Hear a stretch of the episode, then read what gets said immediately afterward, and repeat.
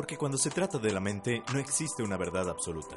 En este programa descubriremos juntos la perspectiva de amigos, expertos y no tan expertos de diferentes temas que en definitiva atraparán tu atención. Mi nombre es Felipe Gutiérrez. Bienvenido a Realidades.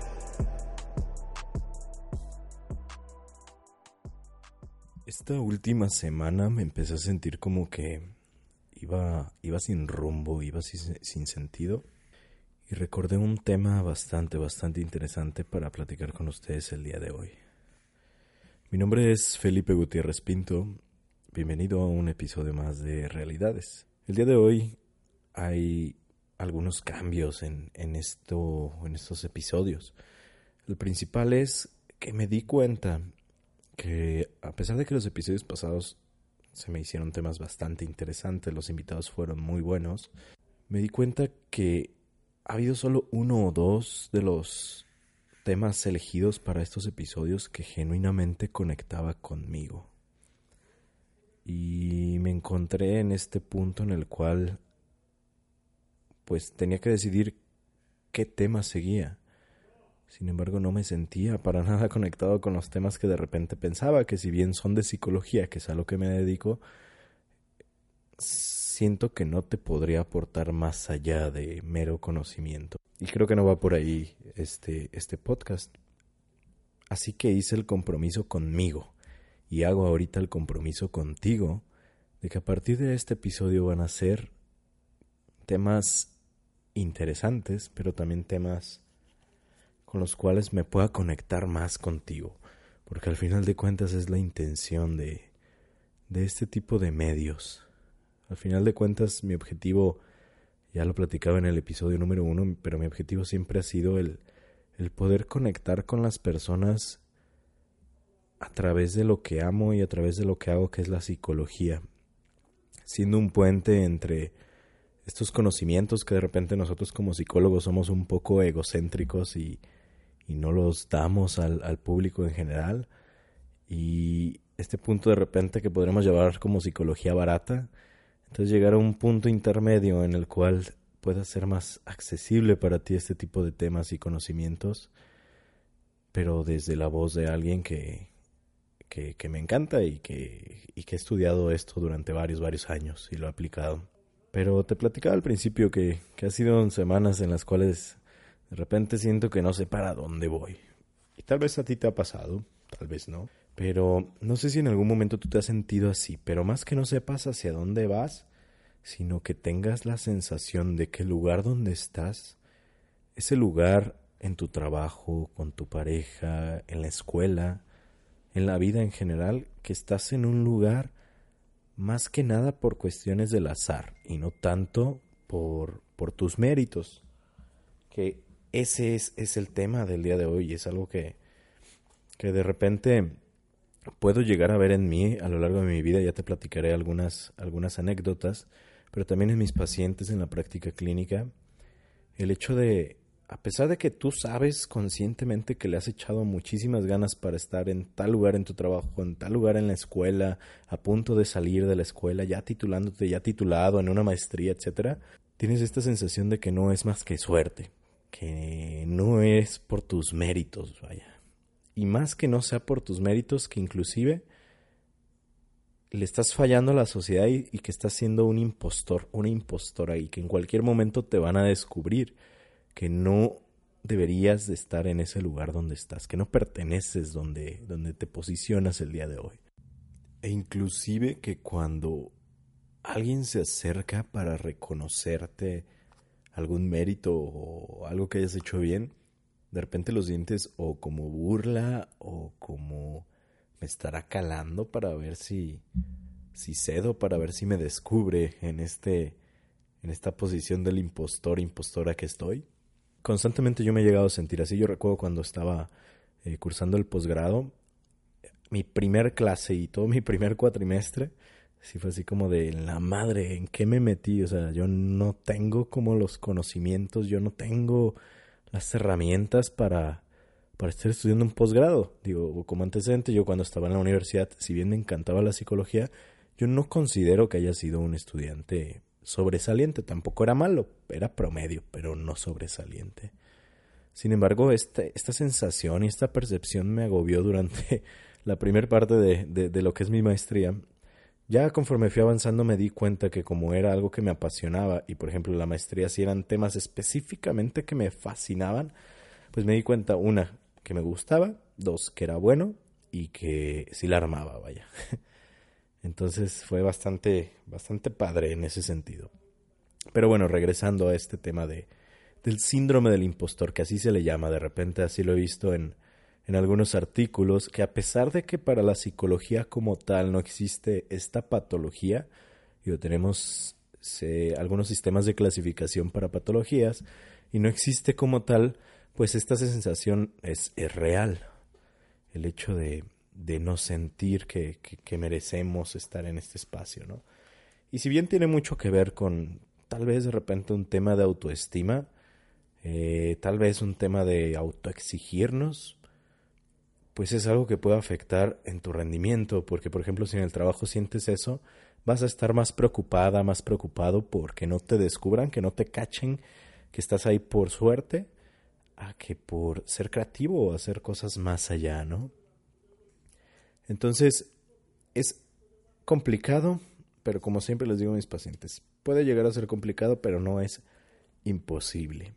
Entonces, ¿qué hacer si de repente no somos conscientes de estos logros que estamos teniendo? Yo en, a lo largo de mi vida he conocido y tengo la fortuna de tener amigos talentosísimos en muchísimas áreas. Pero específicamente yo admiro muchísimo a la gente que se dedica a áreas creativas. ¿Por qué? Porque tal vez es algo que también me gusta mucho y apenas me estoy metiendo en todo ese rollo.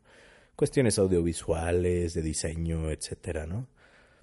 Y tengo por ahí este algunos amigos, específicamente un amigo que ya sabrá quién es cuando diga esto, pero el otro día le comentaba que este él y otra persona son las personas más creativas que conozco en este mundo pero de repente siento que su potencial no es explotado al máximo. Y digo, no sé si sea por esto, pero en muchas ocasiones eh, parecería estas dos personas que de repente se sienten así, o sea, que han logrado lo que han logrado gracias al azar, no por su talento, no, no se autorreconocen de la manera que probablemente uno los ve por fuera, ¿no? ¿Y cuántas veces nos ha pasado eso con amigos o con nosotros mismos? Ese es el tema aquí. ¿Y cómo lograr autorreconocernos estas sensaciones o estos logros que tenemos a lo largo de nuestra vida? Todo es un tema de constancia y, y realmente pues tenemos que trabajar más a fondo porque no existe una fórmula mágica para decirte haz esto. Pero lo que sí vale la pena si tú sientes de repente que estás en esta posición es, primero que nada, si de repente sientes que estos grandes logros que has tenido a lo largo de tu vida son por el azar. Intenta pensar a partir de ahora y ponerte pequeñas metas y pequeños logros para que genuinamente te los adjudiques.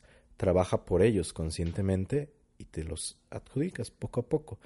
Eso por un lado. Y por otro lado, muchas veces sirve muchísimo el hecho de platicar con alguna de las personas cercanas a nosotros y que nos diga cuáles son esos puntos positivos que tenemos. Y este es otro tema bastante complicado de repente porque no estamos acostumbrados, la sociedad en general, una, a vanagloriarnos de repente de las características positivas que tenemos, porque nos tachan de ególatras. No podemos decir que somos chingonas o chingones en algo. Y pues siguiendo con esa lógica, pues tampoco que los demás no lo digan, porque y nosotros pedírselos es, mm, es raro, ¿no? Por eso te digo, la opción sería alguien de confianza para que no suene tan raro eso te va a dar un sentido de, ah, caray, o sea, tal vez fue por suerte que estoy aquí, pero también tiene que ver con esta cualidad que me está diciendo esta persona, o esto que me está diciendo fulanito de tal. Entonces creo que vale la pena hacer este ejercicio que es simple, pero, pero te puede ayudar. Y buscar genuinamente qué es eso que te, que te gusta, que te, que te apasiona porque yo me he encontrado que de repente cuando estoy en un punto de mi vida o en algún trabajo o en alguna función que no me encanta, tiendo a hacer este tipo de cosas porque yo por lo menos, yo Felipe, tengo como una sensación de, independientemente de dónde estés, intenta hacer las cosas lo mejor que se pueda, ¿no? O llegar lo más alto que puedas. Y lo he logrado en muchos aspectos, pero en algunos que sí he llegado a, a tales posiciones o cosas así, después ando con este síndrome del impostor. Pero en las cosas que sí me apasionan, soy tan consciente de que me gustan tanto que, que eso me hace consciente del esfuerzo que le he hecho a esas, esos temas, ¿no? Entonces, identifica eso. No te digo tal vez que renuncies ni nada, pero por ejemplo, en tu trabajo probablemente va a haber cosas que te gustan y cosas que no. Enfoca esas pequeñas metas a las cosas que te gustan de tu trabajo. Entonces, es dos pasos, vaya. Y bueno, pues simplemente quería compartir el día de hoy esto contigo. Eh, fue una plática entre tú y yo. No, no, no hubo invitado y probablemente en los siguientes capítulos no va a haber. Después sí, pero, pero en estos próximos episodios no habrá un invitado.